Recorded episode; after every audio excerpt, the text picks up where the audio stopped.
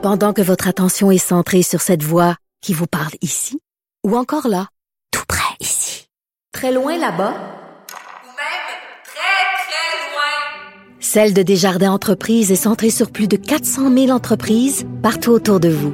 Depuis plus de 120 ans, nos équipes dédiées accompagnent les entrepreneurs d'ici à chaque étape pour qu'ils puissent rester centrés sur ce qui compte, la croissance de leur entreprise. Parce qu'en immobilier, pour être à son affaire, suivez les conseils de nos experts. Via Capital, les courtiers immobiliers qu'on aime référer. Bonne écoute. Martino. Des fois, quand on se sent contrarié, ben c'est peut-être parce qu'il touche à quelque chose. 9h30, en direct du futur quartier de la francophonie à Montréal. Je rejoins Richard Martineau. Salut Richard. Salut Jean-François. Tu sais que les températures sont très clémentes à Montréal. hein. La neige fondue et j'ai vu, j'ai Ouais. vu des trous en m'en venant ce matin. Mais eh, écoute, c'est Ben plus- voyons donc. C'est plus Ça se des... peut pas. Ben écoute, je te le dis. C'est, mais c'est plus des nids de poules, là. Parce que si c'est des nids de poules, les poules ont muté, mon gars, on va pouvoir nourrir une famille pendant une semaine avec une seule poule. Je veux dire, des affaires avec des stalagmites puis des stalactites. Je me suis penché au-dessus d'un trou, j'ai vu de la lave dans le fond, là. Je veux dire, des affaires immenses, là. Je sais pas, c'est, tu sais, on fait des routes avec du scellé poté, c'est quoi à Montréal, mais c'est hallucinant. Mais vraiment, là, j'ai jamais vu des trous comme ça. Méchant nid de poule. Écoute, j'ai deux, deux, trois exemples de collègues qui ont endommagé leur voiture dans des nids de poules dans la dernière semaine ou à peu près. C'est ah vraiment épouvantable. ouais, non, c'est fou. On revient maintenant sur euh, les offres du gouvernement aux syndicats d'enseignants. On sait que ça passe sans grand enthousiasme. C'est pas le salaire le problème, c'est la composition des classes pour bien des profs. Et t'es d'accord avec eux On n'a Ben- pas réglé le, le problème avec ces négociations-là. Écoute, je lisais euh, Dominique Scali, une collègue du Journal de Montréal, qui a fait là, ce qui est bon puis ce qui est pas bon dans les offres du gouvernement, là, ce qui ce qui plaît aux professeurs, ce qui leur déplaît. Puis on sait que là où justement où le bas blesse, c'est la composition des classes. Il y a de plus en plus de cas très lourds et à un moment donné, les, les professeurs sont complètement débordés et euh, quand ils s'intéressent, quand ils doivent vraiment s'intéresser à un gars très lourd, ben ceux qui sont quand même pas pires dans la classe, ben eux autres, ils perdent un peu leur temps. Tu sais, c'est comme, c'est un casse-tête. Et tu regardes ça dans les offres, ils disent, au primaire, à partir de 60 de cas lourds, et au secondaire, à partir de 50 de cas lourds, on va ouvrir une autre classe. Je m'excuse, mais 50% de cas lourds dans une classe, C'est beaucoup. ben, c'est déjà énorme, mais là, elle veut dire, les syndicats disent, nous autres, on s'attendait à 20-30% de colo, puis à partir de 30% on ouvre des classes. Le gouvernement a dit, écoutez, c'est parce qu'on manque de profs. On veut bien ouvrir d'autres classes. On manque de profs. On peut comprendre ça. Effectivement, il y a une pénurie de profs. Mais tu sais, c'est comme, on dit, ah, 50% de colo au primaire, c'est correct t'es capable de dealer avec ça. Mais je m'excuse, mais les professeurs sont en train de péter aux frettes, justement.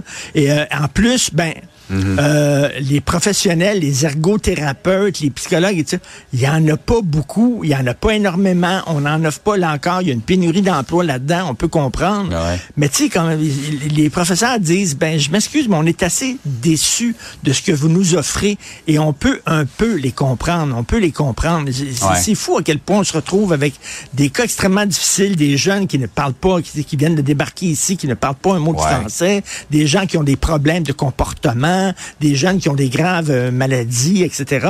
Et là, les professeurs se retrouvent en disant, mon Dieu, donnez-nous une petite pause un ça. peu. Là. Mais là, non. Écoute, 60 et 50 on va ouvrir d'autres classes, sinon, arrangez-vous. Ouais, on difficile. comprend un peu euh, leur découragement euh, de la situation actuelle. Tout à fait. Par ailleurs, Richard, Québec solidaire trouve que la CAQ et le PQ tournent les coins ronds dans le dossier de l'immigration. Écoute, ils ont dit, on est tanné d'entendre la CAQ et le PQ parler des immigrants. Québec solidaire a dit, et là, il dit, allez entendre, c'est-à-dire entendre les caquistes et les péquistes. Ça, c'est euh, euh, euh, Guillaume Clich-Rivard, le porte-parole en immigration de Québec solidaire, qui dit ça. Allez entendre, la cause principale de la crise du logement ne serait pas la spéculation immobilière, les évictions ou encore les reculs dans les mises en chantier. Euh, non, ça serait les, les immigrants. Mais il n'y a jamais quelqu'un qui a dit ça. Personne n'a dit ça. Personne n'a dit que actuellement la cause de la crise du logement, c'est les immigrants. Ce qu'on a dit, c'est que les seuils d'immigration fixés par Justin Trudeau, on ne pourra pas loger tous les immigrants qui vont arriver. Mais jamais quelqu'un a dit c'est de la faute. Tu sais, c'est qu'encore encore Québec solidaire qui dit là, ah, dès que vous parlez d'immigration, là, non, non, non, c'est raciste, c'est fermé, tout ça. Et là, on dit, ben, il va falloir, avant de parler, puis avant de discuter de ça, va falloir faire un sommet pour qu'on arrive avec des chiffres puis des statistiques. Mais on les a, les chiffres. On les a, les statistiques. Les économistes en ont parlé, les experts en logement en ont parlé. Bref, euh, je trouve que c'est de la mauvaise foi de la part de Québec solidaire. Et si tu me permets de raconter une petite anecdote comme ça, euh, parlant d'immigration, samedi soir, j'étais dans un restaurant de la Petite Italie, un restaurant italien, et à côté de moi, il y avait une grosse table. Et il y avait une femme indienne, il y avait des gens du Portugal, et il y avait des gens de l'Italie, tous ensemble qui mangeaient. Et sais-tu, il y avait un point commun à ces gens-là. C'est tu sais quoi? Non? Ils nous regardent tous le matin. Je veux dire, ils m'ont tous Ah parlé, oui. là. Alors, des Portugais, des Italiens, la femme indienne, tout ça qui était là, puis ils disaient, on vous regarde chaque matin avec Jean-François, puis tout ça. Et je me disais, wow, c'est le fun de savoir qu'il y a des nouveaux arrivants comme ça, des gens qui sont là et qui nous regardent. Comme quoi, le Québec, on est accueillant. C'est pas ça le problème. On dit pas on veut pas d'immigrants. Ah oui. On dit il faut quand même tenir compte de notre Ouais. capacité d'accueil. C'est tout. Donc, je salue ces gens-là qui étaient super sympathiques. On s'est jasé beaucoup euh, samedi soir. Euh, merci beaucoup de nous écouter. Richard, tu es un facteur d'intégration. oui, une arme d'intégration massive. hey, bonne journée, on se reparle Salut, demain. bonne journée. Bye. Salut.